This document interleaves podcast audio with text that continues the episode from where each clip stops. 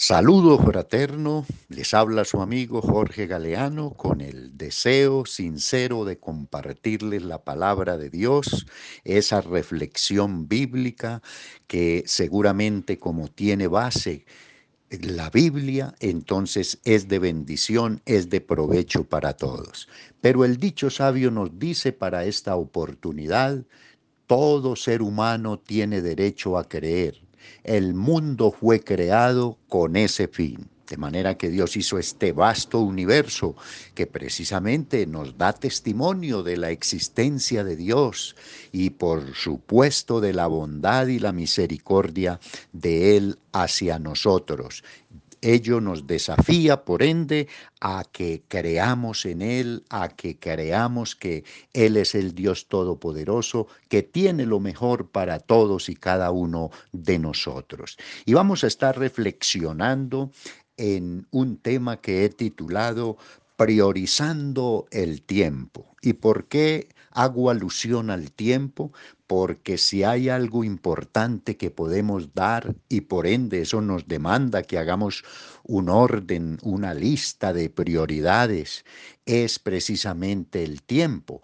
La palabra del Señor en la epístola o carta a los Efesios que escribiera el apóstol Pablo inspirado por el Espíritu Santo, nos dice en su capítulo 5, verso 15 y 16, Mirad pues con diligencia cómo andéis no como necios, sino como sabios, aprovechando bien el tiempo porque los días son malos. Aprovechando bien el tiempo es el consejo que nos hace el Espíritu Santo a través del apóstol Pablo. ¿Y qué en ese orden prioritario, qué, a, qué es, a quién es que debemos de darle el primer tiempo? ¿A quién es que debemos eh, acudir primariamente, y eso es a nuestro Dios.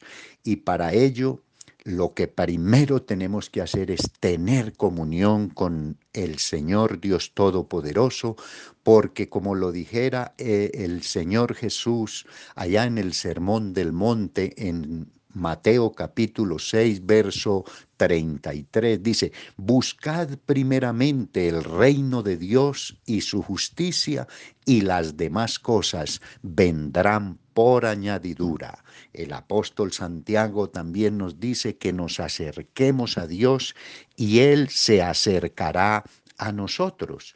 Ahora, ¿Por qué es que debemos de acercarnos primeramente a Dios? Porque de Él viene todo lo bueno que usted y yo necesitamos.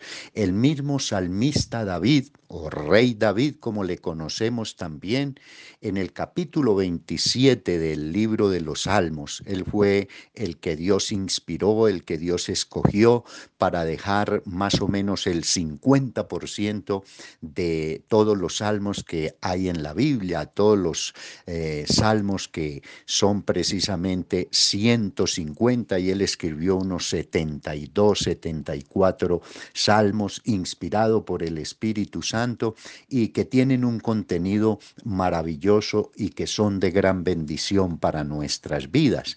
Pero él en ese capítulo 27, verso 4, él dice, una cosa he demandado al Señor y esta buscaré, que esté yo todos los días de mi vida en la casa del Señor para contemplar su hermosura y para inquirir, para investigar, para estudiar en su templo. Ahí vemos en esa declaración de ese Salmo 27 que David con ello está demostrando el interés que tiene de darle el primer lugar al Señor. Y eso trae resultados, por supuesto. En el capítulo 34 del mismo libro de los Salmos, verso 4 y verso 6, mire lo que nos dice. Busqué al Señor y Él me oyó y me libró de todos mis temores. ¿Qué fue el resultado de ser libre de todos los temores? Que el Señor, al buscarle a Él primeramente, Él le libró de todos esos, temores. ¿Y quién es el que no experimenta por una causa u otra temor? Todos, yo creo sin excepción, unos más, otros menos, pero experimentamos temor. Pero qué bueno es poder contar con Dios para ser libre de esos temores, si qué, si lo buscamos, si le damos el, el primer tiempo, por decirlo así, al Señor que nos ama tanto. En el versículo 6 también dice, este pobre clamó, está hablando David, y le oyó el Señor y lo libró de todas sus angustias. ¿Quién no experimenta angustias? ¿Quién no experimenta problemas de una índole, de otras situaciones adversas, económicas, en lo familiar, en lo laboral, etcétera? Pero qué bueno es clamar al Señor para que nos libre de todas esas angustias. De manera que le animo, le invito a que determinemos darle ese, ese primer lugar al Señor ¿Cómo lo demostramos? Buscándole, acercándonos a Él, teniendo compañerismo, comunión con Él y voy, estoy seguro que va a ser de grande provecho para nuestras vidas. El Señor no se equivoca al invitarnos a que le busquemos en primer lugar a Él, porque Él con ello lo que nos está diciendo es, quiero darte lo mejor, quiero bendecirte.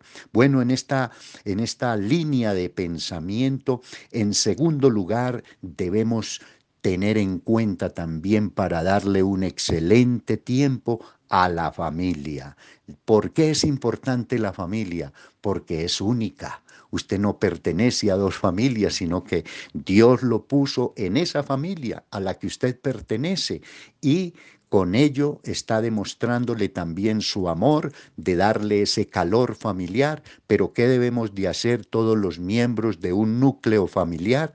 Preocuparnos porque la familia esté lo mejor posible. Y qué cosa tan importante lo que nos dice el libro de Proverbios capítulo 31, versículos 28 y 29 dice, se levantan sus hijos y la llaman bienaventurada, y su marido también la alaba. El verso 29 dice, muchas mujeres hicieron el bien, mas tú sobrepasas a todas. Con estas expresiones de el sabio Salomón, lo que está precisamente diciéndonos es que esa, esa madre, esa esposa, porque ahí tanto la vemos esta mujer del capítulo 31 del libro de los proverbios, tanto en la, en la función de madre como de esposa y, la alaban. Dice, se levantan sus hijos y la llaman bienaventurada. En otras palabras, mm, eres una mujer feliz. Eres, eso, eso es lo que implica, lo que quiere decir el término bienaventurado, que somos felices y en este caso particular están haciendo referencia a esa madre y por supuesto el esposo también le dice que merece las mejores alabanzas por lo bien que cumple allí en su hogar las determinadas funciones, por lo que ella representa para todos los demás miembros de la familia. Y si queremos, por supuesto, a la luz de la palabra, ampliar el, el significado de, de, de, lo que es la importancia de la familia, debemos de leer también el Salmo capítulo 28 y el capítulo 27. El Salmo capítulo 28 y capítulo 27.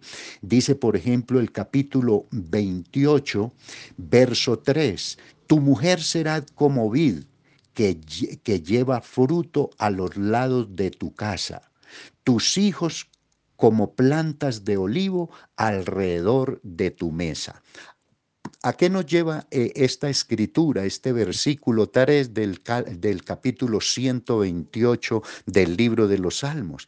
A que todas estas alabanzas, todos estos reconocimientos que se dan en medio del núcleo familiar, se, se dan precisamente porque se le ha dado un tiempo de excelencia a el hogar, a la familia.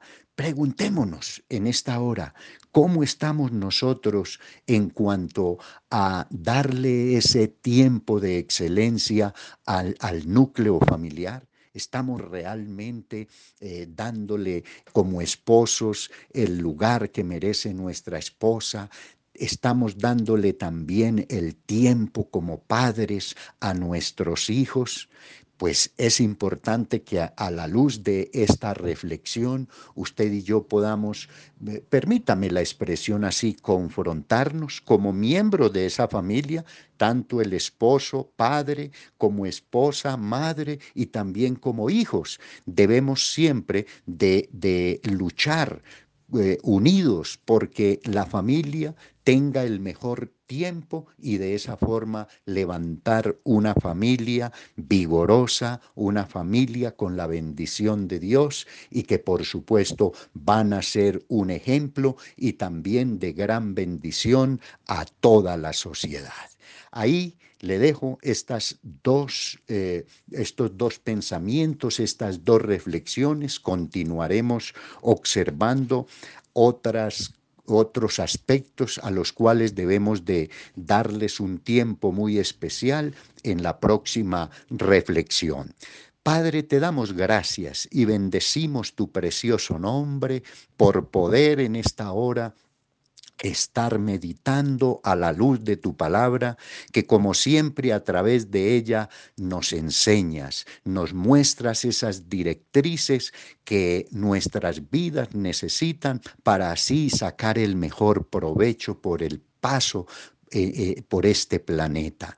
Primeramente tú, pero también en segundo lugar, dando un tiempo muy especial a la familia. Gracias Señor porque tú eres ese Dios que por medio de tu Santo Espíritu nos das la guianza precisa para invertir, prioritariamente nuestro tiempo. Gracias Señor.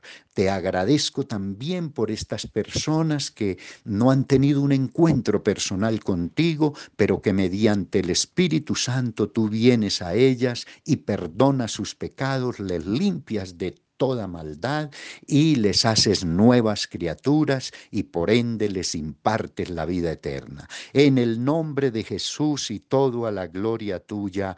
Amén, Señor. Le agradezco mucho el que haya escuchado esta reflexión y que siempre lo esté haciendo e invite a otros para que ellos también sean grandemente bendecidos. Y termino como siempre que la paz del Señor sea con usted ahora y siempre.